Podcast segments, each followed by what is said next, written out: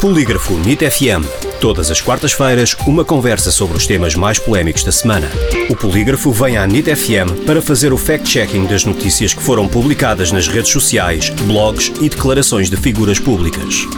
Em direto à quarta-feira e para ouvir em podcast em nitfm.pt. Com Rui Barros e Sara Beatriz Monteiro.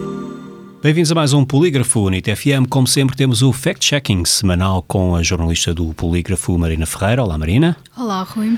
E estamos então na NIT FM com o nosso primeiro artigo de hoje que fala sobre o imposto de mortágua. Será que os contribuintes já pagaram mais de 740 milhões de euros deste imposto, que ficou assim conhecido por ter sido apresentado e defendido na Assembleia da República por Mariana Mortágua e que basicamente é um adicional ao imposto municipal sobre imóveis?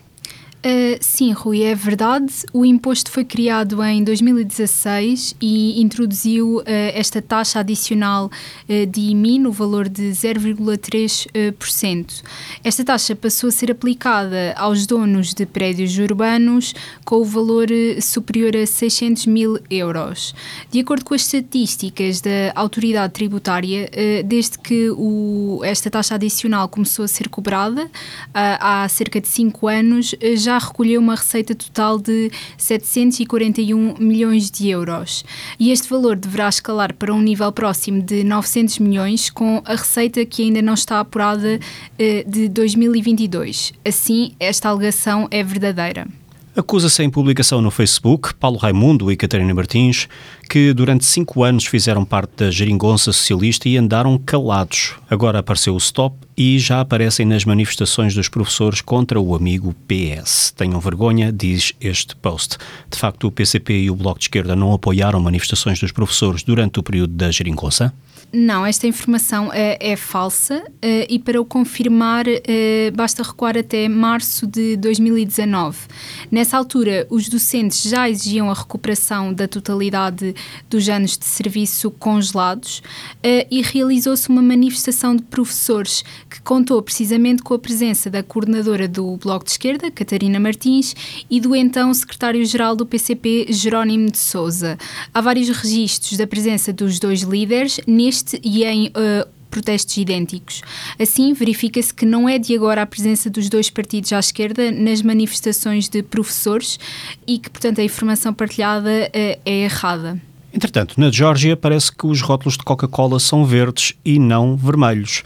Segundo um post que anda a circular, trata-se de um ressentimento contra o regime ditador socialista da ex-URSS. Não, esta alegação não tem de facto fundamento. Uh, no Polígrafo recorremos a um tradutor online uh, para ler em português a inscrição uh, na garrafa com o rótulo verde que se tornou viral nas redes sociais. A inscrição em russo significa com sabor a limão. Tal como em Portugal, a Coca-Cola tem lançado novos formatos e novos sabores cores, o que explica, neste caso, a embalagem verde.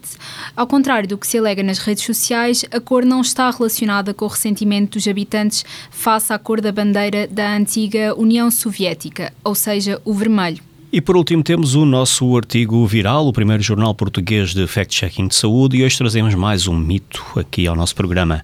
Será que o xarope de cenoura caseiro cura gripes e constipações? A resposta é não. O Viral falou com um especialista em medicina geral e familiar que garantiu que este xarope de cenoura caseiro pode aliviar a tosse irritativa, mas não tem o poder de curar gripes eh, e constipações. Esta famosa mesinha pode ser usada como uma medida de conforto quando um dos sintomas da constipação ou da gripe é a tosse seca.